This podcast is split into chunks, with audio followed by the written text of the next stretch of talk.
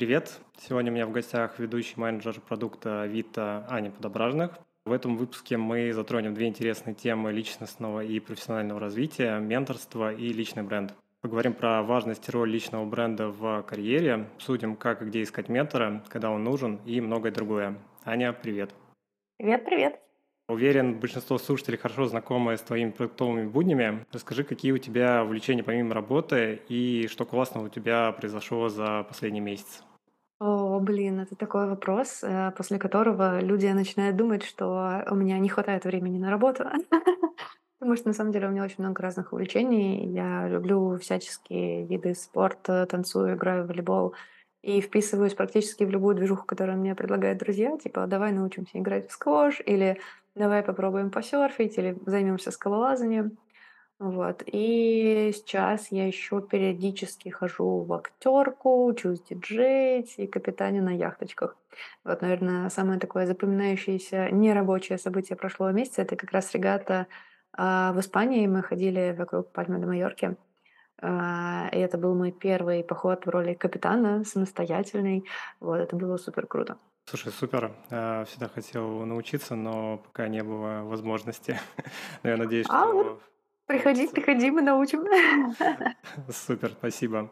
Так, предлагаю тогда перейти к теме сегодняшнего разговора. А, В этом году, как мне кажется, менторство стало ос- особенно востребованным, а, и с ментором, как с психотерапевтом, важно не ошибиться уже на начальных этапах. У тебя есть большой опыт в качестве нанимающего менеджера, поэтому хочу начать с двух вопросов. Расскажи, а, каких навыков по твоим наблюдениям чаще всего не хватает начинающим продуктам? Наверное, здесь можно разделить это все на харды и софты. Ну, как, собственно, и все это делят. Из хардов, э, стабильно самый хромающий навык- это всегда аналитика. А, потому что, когда ты чему-то учишься, ну, например, прокачать навык проведения исследований не очень сложно. Ты можешь придумать любую идею, пойти поинтервьюировать людей, поговорить с ними, и ты уже немножечко в этой теме прокачаешься. Провести опрос, посмотреть, какие бывают методы, ну и как-то попробовать себя погрузить в эту среду э, среду и попробовать провести какое-то исследование. Это не очень сложно. Возможно, поэтому, а, там, навык проведения исследователей исследований в целом продуктов есть у начинающих. Вот с аналитикой сложнее, потому что здесь тебе нужны какие-то данные, а, которые непонятно где взять. То есть, например, хочешь ты прокачаться в проведении АБ-тестов. Ну, если у тебя нет э, продукта, в котором достаточное количество пользователей для того, чтобы этот АБ-тест провести, ты его ну, просто из ниоткуда не возьмешь.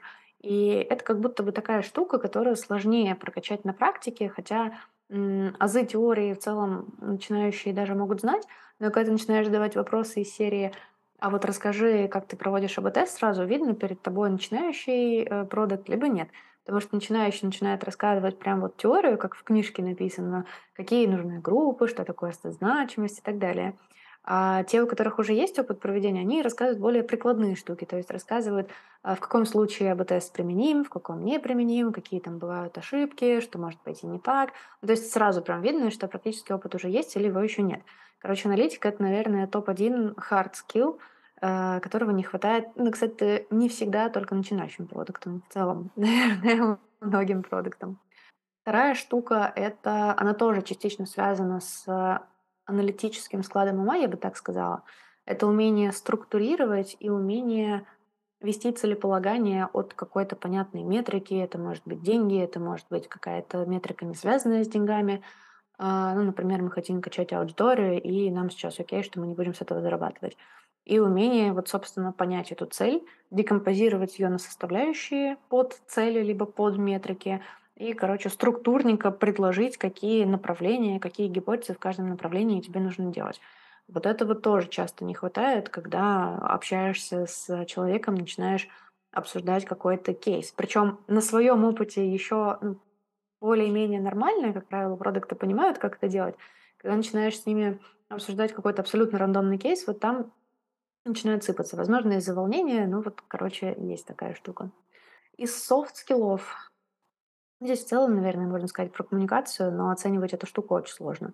То есть э, я не буду себя называть чемпионом по коммуникации, а, потому что у меня у самой бывают вопросы, а как понять там за один час общения, насколько человек будет дальше в коммуникации силен или нет. Это, конечно, интересный вопрос.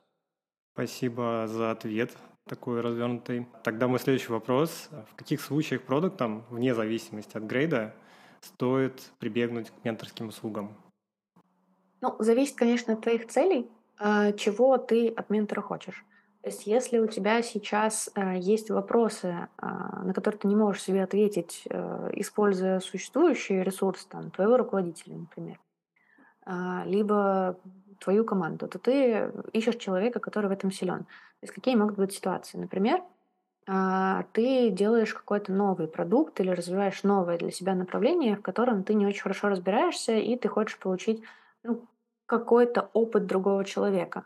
Здесь я бы даже не назвала это помощью именно ментора, это скорее просто несколько консультаций, либо обычный нетворк с человеком, который в этой сфере разбирается, чтобы чуть лучше погрузиться на начальной стадии и понять, ну, вообще, что это такое, с чем его едят. А, в целом нормальная штука. Вот тебе как, как минимум такой человек может посоветовать, а что почитать, из чего начать, ну, вместо того, чтобы ты тратил на это Discovery время сам. А, ну и дальше очень много карьерных кейсов, когда ты хочешь поменять работу, когда ты считаешь, что ты застопорился в развитии и не понимаешь, куда тебе идти дальше, когда ты находишься на развилке и думаешь, стоит ли тебе продолжать, допустим, как people manager или как э, individual contributor, э, ну, когда ты больше в харды углубляешься, становишься таким более сеньористым продуктом. То есть вот всякие вот такие карьерные вопросы, они стабильно прикольно закрываются продуктами, именно менторами, потому что ты можешь получить внешнюю оценку своих навыков. Внутри компании тебя все знают, внутри компании тебе могут сказать одно, а человек, который с тобой не знаком, может под другим углом посмотреть на ситуацию и а, помочь тебе найти, а, что, может быть, у тебя сейчас не получается для того, чтобы дальше пойти в своем развитии и получить следующий грейд, например подсветить какие-то зоны роста, которые ты, может быть, сам не видишь, которые руководители могут тебе не подсветить, потому что каждый день на тебя смотрят, ну, просто в целом оценивают твою работу немножко другой призмой. Поэтому вот всякие такие штуки тоже очень круто прокачивать с ментором. Ну и если у тебя а, в компании, либо это какой-нибудь стартап, а, нет сильного наставника, а, ну, допустим, ты пришел в стартап, ты там единственный продукт, причем не считаешь себя там, супер сеньорным, супер уже развитым, и при этом у тебя в компании нету руководителя с продуктовым хорошим опытом, то здесь я вообще всегда, когда общаюсь с начинающими ребятами, я им прям советую найти ментора, который будет тебе помогать выстраивать вещи, а, с которыми он когда-то в работе сталкивался, а ты нет. То есть это вот именно работа с человеком, который тебя будет прокачивать, чтобы ты не наступал на миллион граблей, через которые другие люди уже прошли. Предлагаю тогда копнуть чуть глубже. Появилось сейчас множество платформ вроде H и Minder для поиска менторов. На них можно найти как платные, так и бесплатные сессии. И в этой связи у меня есть несколько вопросов к тебе. По каким вообще критериям искать себе ментора? И как понять, что это тот самый человек, который нужен именно тебе? Очень хороший вопрос. Я бы сказала, что начать нужно не с э, ментора, а начать нужно с себя и очень четко понять, какой у тебя запрос. Зачем тебе самому нужен ментор? Потому что э, сейчас я не очень активный ментор, у меня не хватает на это времени, но раньше я делала это прям супер часто. И довольно частый кейс был, когда к тебе приходит человек и говорит, ну все, ты мой ментор, давай, развивай меня. А в чем ты хочешь развиваться? Чего ты ждешь от этих встреч? То есть здесь на самом деле главную роль должен играть человек, который приходит к ментору от него должен исходить запрос, от него должна исходить повестка, и от него должна исходить инициатива. Ментор — это скорее человек, который может поделиться своим опытом, ну и где-то подсказать. Но это не тот человек, который тебя ведет за ручку и сам говорит тебе, куда тебе и как развиваться. Поэтому первое, с чего стоит начать, это очень хорошенечко, очень хорошенечко понять, от чего ты вообще сам хочешь от ментора. Э, может быть, даже не от ментора, в принципе, чего ты хочешь, какая у тебя сейчас проблема. Ну, например, а, я хочу там получить следующий грейд. А, сейчас я, допустим, middle, хочу стать синером. Прежде чем идти к ментору, нужно попробовать самостоятельно порешать как-то эту задачку. Ну, то есть, возможно, тебе ментор и не понадобится. Я даже, наверное, могу рассказать на примере своего кейса. А, я когда-то, то ли год, то ли полтора года назад, короче, села и хотела разобраться в стратегии. Наверное, это было даже полтора-два года назад. хотелось понять, как написать классную стратегию. И э, я знала, что есть вот такая Аня Булдакова, ну, как раз ты про ее сервис говорил. А, Она тогда очень много рассказывала про стратегию. У нее есть серия хороших статей на медиуме, тоже где написала про эту стратегию. И я знала, что она тоже менторит. Она, по-моему, тогда только-только создала вот этого своего бота, который еще был до э, большой платформы. И я думала, что вот хочется прокачаться в стратегии. Я не очень хорошо это делала на тот момент. А, И вот хотелось именно найти человека, который хорошо в этом разбирается, может меня почелленджить. А, Именно внешнего, потому что внутри я и так пользовалась ресурсами, ну, как бы у меня и так были руководители, которые меня челленджили и что-то подсказывали. Я пошла на сайт Ани, увидела, что, ну, там где-то, короче, я нашла страничку, где она писала про свои консультации. Я подумала, что окей, сейчас я тогда сначала подготовлюсь к этой консультации, выпишу себе вопросы, которые у меня к Ане есть, и дальше напишу ей и попрошу вот эту менторскую сессию. Одну, либо, может быть, несколько, как пойдет. А, пока я готовилась, я как раз нашла ее статьи, еще раз прочитала все статьи. А, там был прям готовый шаблончик, как эту стратегию можно попробовать написать, чтобы это был не чистый лист. А, начала это писать. В общем, пока я занималась вот таким исследованием, у меня закончился запрос, потому что я изначально хотела прийти с запросом, вот с чего начать, если у меня сейчас нет ничего, и нужно что-то создать. А в целом ее статьи ответили на мой вопрос, и я уже набросала какой-то черновик, который дальше показала а, внутри компании. Меня дальше начали челленджить уже продукты внутри компании, и мы начали это как-то обсуждать. И, короче, запрос пропал. И в этом очень важный этап э, поиска ментора– это понять, что тебе нужно, попробовать самостоятельно порешать вот эту проблемку. То есть, если, например, ты хочешь из медла вырасти в синера, то хорошо, тебе нужно понять точку А, в которой ты сейчас находишься, а, посмотреть, что тебя отделяет от синера, поговорить с руководителем, посмотреть, какие там, попробовать оценить свои навыки самостоятельно, может быть, поспрашивать коллег. А, Если ты понимаешь, что ты где-то уперся и не можешь, например, оценить свои навыки, а, не знаю, у тебя вообще нет руководителя, короче, у тебя есть какой-то вопрос, на который ты не можешь получить ответ, тогда ты идешь и ищешь ментора, у которого есть такой опыт, который в этой твоей конкретной ситуации может помочь. Ну, в зависимости от запроса, если это просто карьерный рост и вот что-то типа профориентация, то ты скорее ищешь человека, который с такими кейсами работал и может в таком помочь. Если это какой-то более тематический кейс, то, как правило, хотя бы имеет смысл посмотреть, чтобы сфера продукта совпадала с твоей. То есть, если, например, ты хочешь обсудить а, свой продукт, и он не растет по какой-то причине, ты проводишь эксперименты, и твои метрики вообще не шатаются, тебе хочется понять, что, может быть, ты делаешь не так в подходе или в самих гипотезах. Короче, вот такие бывают запросы. И ты работаешь специфично в финтехе, например. Ну, наверное, имеет смысл поискать ментора, у которого есть опыт в финтехе, чтобы вы говорили на одном языке, и человек э, со своим бэкграундом реально мог тебе помочь, а не только по процессу тебя почелленджил. Супер. А давай представим, что все-таки у нас есть какой-то запрос, и мы хотим воспользоваться именно менторскими услугами, то есть не хотим копаться сами, или у нас не получилось, например. Есть ли, на твой взгляд, какие-либо отличия платных услуг от бесплатных? Есть такое бытует мнение, что вот если, например, а, услуга бесплатная, то ты, возможно, не получишь какой-то качественный фидбэк или качественную помощь. Что ты думаешь на этот счет? Сложно здесь ответить однозначно, потому что я знаю на своей практике очень крутых людей, которые менторят бесплатно, просто потому что для них это какая-то просветительская деятельность и часть их миссии. И им окей делать это бесплатно. А, Я знаю людей с не самым сильным бэкграундом, которые делают это платно. Причем сильно платно. То есть как будто бы какой-то такой хорошей причинно-следственной связи нет. То есть ты можешь наткнуться как на очень крутого человека, который сделает, эм, который проводит менторские встречи бесплатно, так и не на очень крутого продукта, который сделает это платно. Поэтому здесь нужно именно смотреть на опыт человека, с которым ты хочешь провести эти менторские встречи, а, в идеале посмотреть на его результаты, и если он уже проводил менторские встречи, то результаты человек, э, результаты людей, которых он менторил.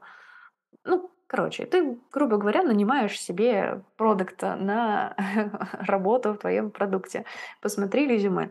Посмотри вообще, что человек делал, какие у него были кейсы, какие были результаты, устраивает ли это тебя, есть ли у него похожий опыт. Если есть, то, скорее всего, им будет чем поделиться. С какими задачками он раньше э, справлялся, когда менторил. А, Я, например, по своему опыту могу сказать, что я начинала бесплатно, потому что для меня А, это была история, а смогу ли я? То есть я сама щупала, а, получится ли у меня качественно помогать людям.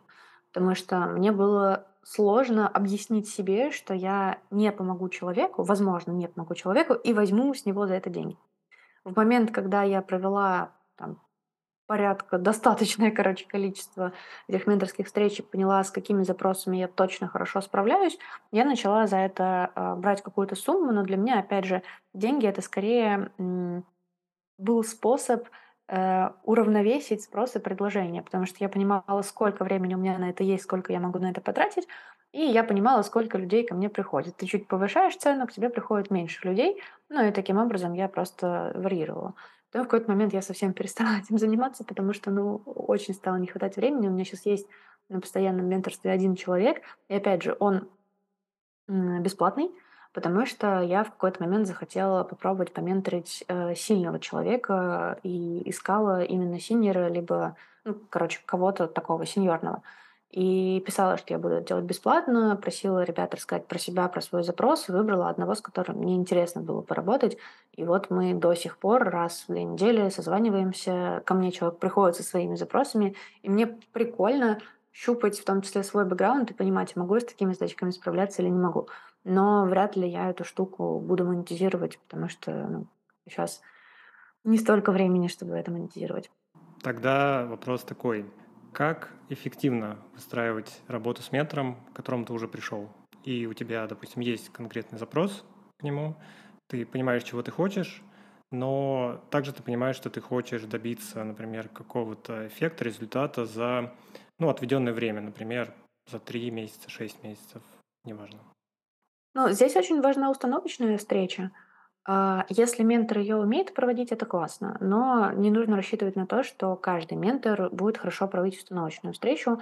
Опять же, а, ответственность за результат можно взять на себя, потому что ментор скорее человек, который может рассказать про свой опыт, может подсказать, но это не... Я не знаю, там есть какое-то разделение ментор, коуч, тренер, я не сильно в это углубляюсь, но есть люди, которые прям вот ведут тебя и, грубо говоря, отвечают за твой результат, Здесь нет. То есть это история про то, что все-таки за результат отвечаешь ты, человек тебе может помочь, и твоя ответственность вовремя понять, что человек тебе не помогает и не подходит, и найти другого ментора, который тебе больше подойдет, ну, либо продолжить с ним.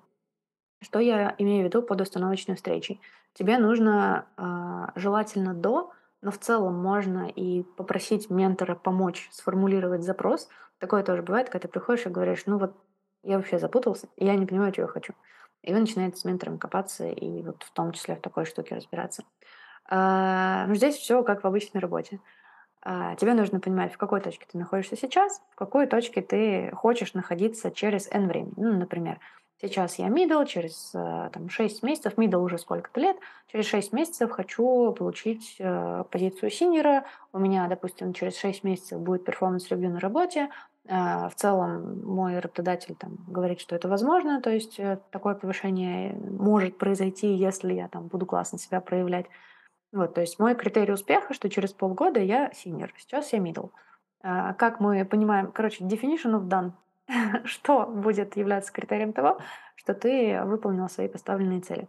А дальше в идеале э, обозначить какие-то шажочки, то есть как ты на протяжении а, шести месяцев будешь трекать, что ты вообще он трек или не он трек. Например, каждый месяц ты будешь сверяться с намеченным а, маршрутом, который ты себе проложил. И вот здесь важно обозначить каждый месяц, что должно происходить для того, чтобы ты понимал, что ты в нужную сторону двигаешься.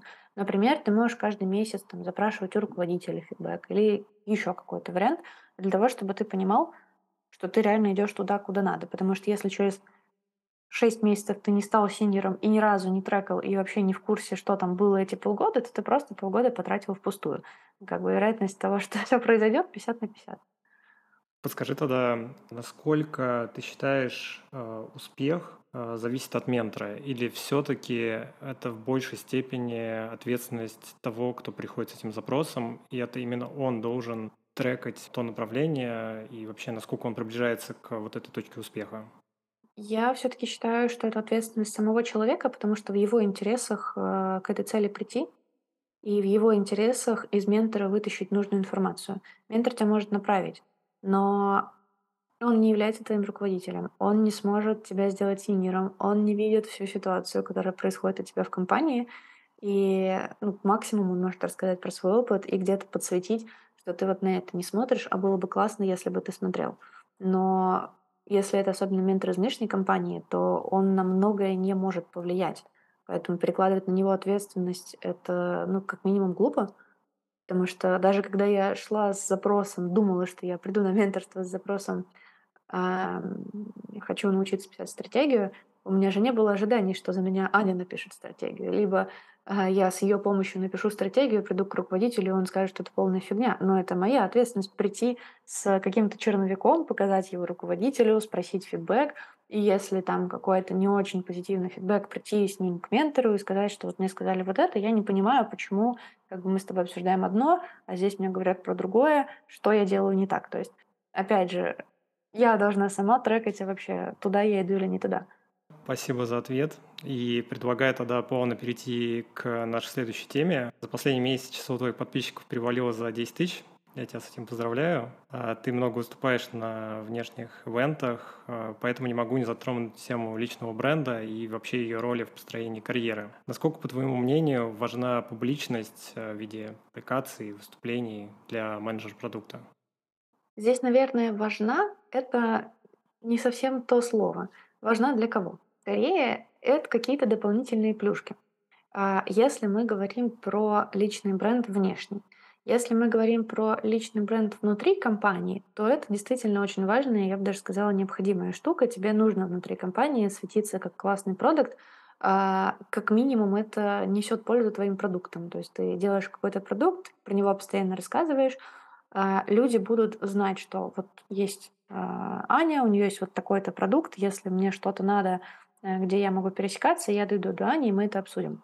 В этом плане э, личный бренд это супер важно. Ну и в целом, когда ты качаешь свою визибилити, это позволяет тебе двигаться быстрее по карьерной лесенке, чем если ты тихонечко там что-то делаешь, потому что можно приносить классный результат, но если про него никто не знает, то ну, и про тебя тоже никто не знает. Если мы говорим про внешнюю штуку, это скорее эм, дает тебе какие-то плюшки, но я не могу сказать, что это обязательная история. У меня есть много знакомых э, продуктов, которыми я просто восхищаюсь считаю, что они в разы сильнее меня, но при этом они не вкладываются в личный бренд, ну, по крайней мере, специально ничего для этого не делают, не ходят там, не выступают постоянно, не ведут каналы.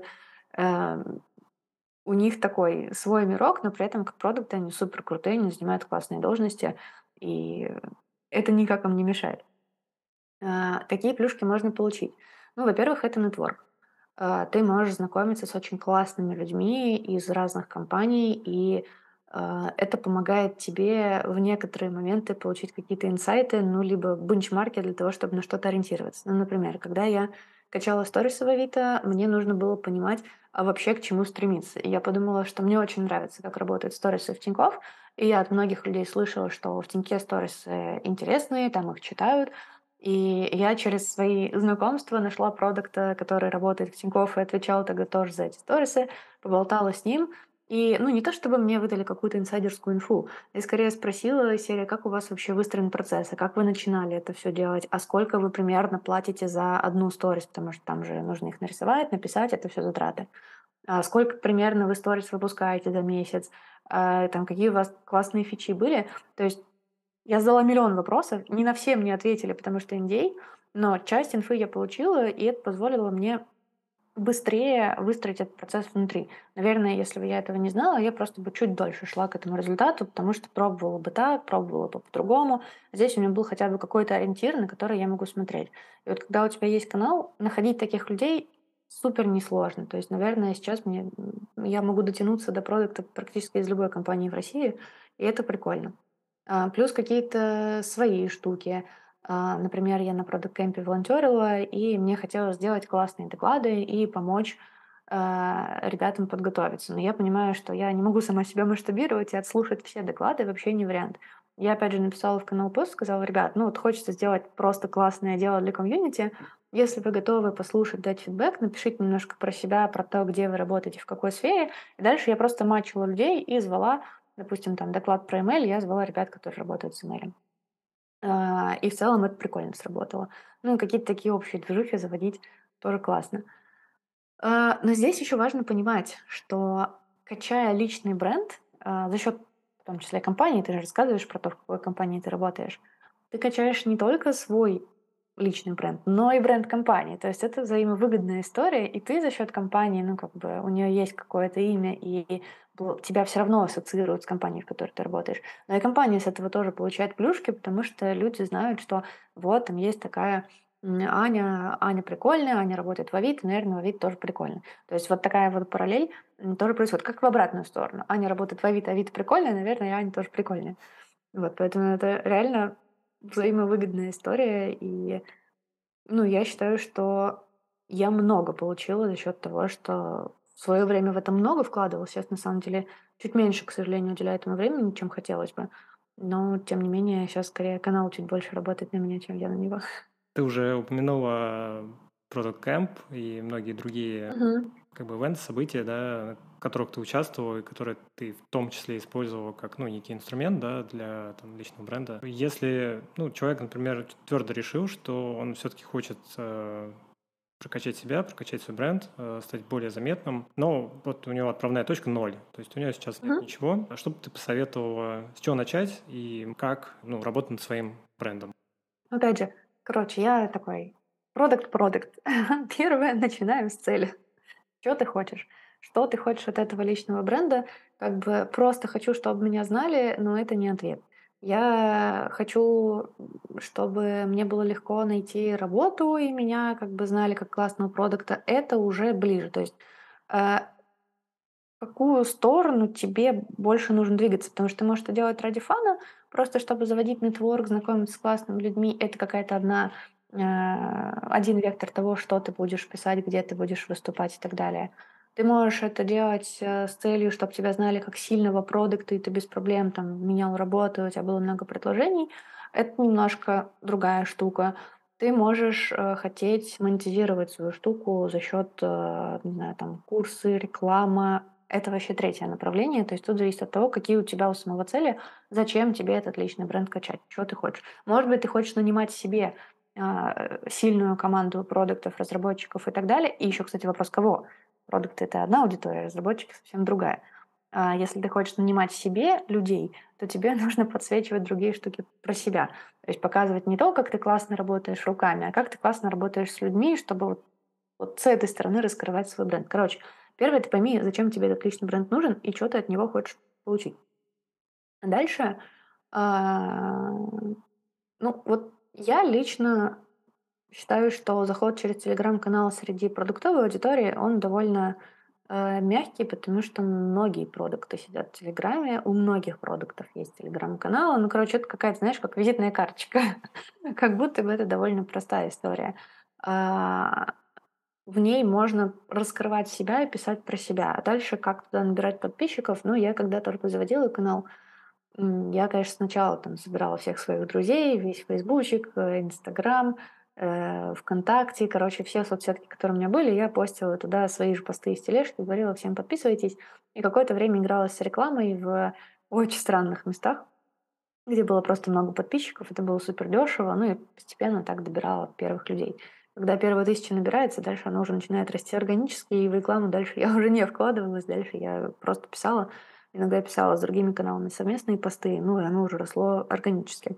Сейчас в целом я, мне кажется, вообще ни с кем не договариваюсь ни о чем. Если ко мне кто-то пришел, предложил, классно, давай сделаем. Если нет, то нет. А, и что мне еще помогало э, расти на начальном этапе, это выступление на каких-то местах, потому что выступая где-то, ты можешь первым и последним слайдом сказать, что «а еще я веду телеграм-канал, подписывайтесь на него». Короче, либо не телеграм-канал, любая соцсеть. Может быть LinkedIn, может быть э, есть сейчас разрешенные соцсети. Может быть, ты классно ВКонтакте ведешь, может быть, Телеграм, может быть, еще где-то ведешь, не знаю, там на VC у тебя какой-нибудь там свой блог, куда ты хочешь вести, неважно. А, как начать выступать? Ну, во-первых, есть э, всякие продуктовые и околопродуктовые курсы, которые периодически проводят ивенты, и в них довольно несложно залететь, потому что ну, такие ребята, как правило, проводят там раз в неделю, раз в месяц такие ивенты, и они сами рады, когда к ним приходят спикеры из разных компаний и что-то интересное рассказывают. Ну, вот я, например, на старте рассказывала в Отусе что-то, для Product Star я рассказывала, для Фоксфорда или Натологии, вот что-то из этого тоже у меня было. А, то есть это такая простая точка входа, ну а дальше всякие метапчики, конференции. А, три конференции, которые мне сходу приходят на ум, мне кажется, для продуктового комьюнити, они такие довольно известные. Epic, Product Sense и Product Camp, да, куда можно залететь, тоже что-то рассказать. Плюс метапы Авито метап, Озон метап, Тинькофф метап, Яндекс метап. Ну, короче, крупные компании всегда проводят свои метапы, можно туда тоже э, постучаться и залететь. Ну и на самом деле нормальная тема прийти к своему деврелу или человеку, который... Э, ну, мне кажется, что везде это называется деврел человек, который отвечает за то, чтобы э, рассказывать вовне про ваш комьюнити и помогать косвенно в том, чтобы к тебе хотели прийти люди, э, косвенно помогать в найме за счет того, что люди знают про твою культуру и хотят к тебе устраиваться в компанию. И спросить, какие есть варианты, э, нужны ли где-то спикеры. Как правило, DevRel — это один из первых людей, который узнает про различные выступления, где потенциально могут быть нужны спикеры, и может тоже подсказать, и может иметь тебя в виду, а, в момент, когда какой-то спикер где-то нужен. Еще одна штука, я сбилась со счета какая, это писать вовне а, статейки. А, но, опять же, если ты будешь писать фигню, то и результат ты получишь соответствующий. Э, поэтому клево делиться какими-то кейсами. Но здесь нужно смотреть, чтобы NDA в компании можно было соблюсти, но при этом делиться какими-то практическими штуками – а, клево работают VC. А, раньше все писали на медиуме, но что-то в последнее время я не особо вижу, чтобы на медиуме кто-то что-то писал. На Хабре, но там в основном разработчики пишут. Ну, для продуктов, наверное, VC неплохая площадка, где можно писать. А, ну и в целом коллабиться с такими проектами, как, например, вот э, в Epic, я знаю Epic Plus, они предлагают э, авторам писать контент и размещают его у себя в канале. Это тоже одна из прикольных точек, куда можно публиковать свой контент, чтобы люди начинали про тебя узнавать. Вот, наверное, в целом как-то так.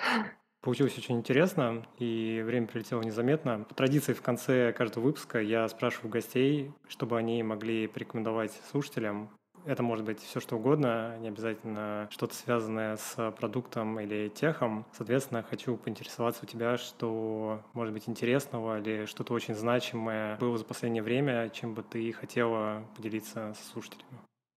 Ты имеешь в виду какой-то конкретный ресурс или в целом наставление?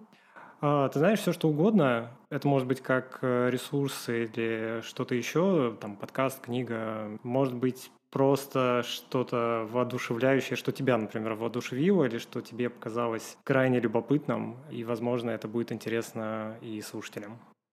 Ну, эм, я бы здесь сказала, знаешь, как это, цитата из ВК. А, просто немножко по больному пройдусь. Я периодически в одну ловушку э, захожу и себя на этом ловлю, то есть понимаю, что, блин, а вот опять я делаю вот так, хотя сама всем говорю, не делайте так. А, очень простая мысль. Это перестать бояться или пробовать делать то, что тебе сделать страшно. Но при этом хочется. То есть, если страшно и вообще не хочется, и вообще это не то, что тебе надо, как бы, окей, вопросов нет.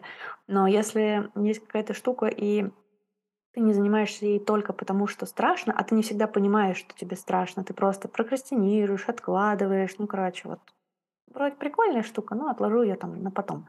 И вот если в этом покопаться и понять, что ты ее откладываешь просто потому, что тебе страшно, а, как правило, страшно ошибиться и узнать, что там то, что ты придумал, фигня не сработает, то это нужно идти как можно быстрее делать. Э, чем быстрее ты получишь эту ошибку, чем быстрее ты поймешь, в чем была проблема, тем раньше ты либо убьешь эту штуку совсем, и у тебя в голове освободится место и время под то, чтобы думать о чем-то другом, тем быстрее ты, может быть, поймешь, а как доработать эту штуку, чтобы она выстрелила, или, возможно, она с первого же раза покажет очень неплохо себя и выстрелит, ты быстрее получишь этот результат. Короче, прям заставлять себя искать вещи, которые, знаешь, как хочется и колется, и идти и делать их. Наверное, Слушай, классный я совет. И сама совет. себе это говорю. А, Еще раз спасибо за уделенное время. Был очень крутой рассказ и классные ответы на вопросы. Буду рад еще раз с тобой встретиться, что-то обсудить. Было здорово. Большое тебе спасибо. Спасибо тебе, Сереж, что позвал. Клево поболтали. Пока-пока. Всем пока.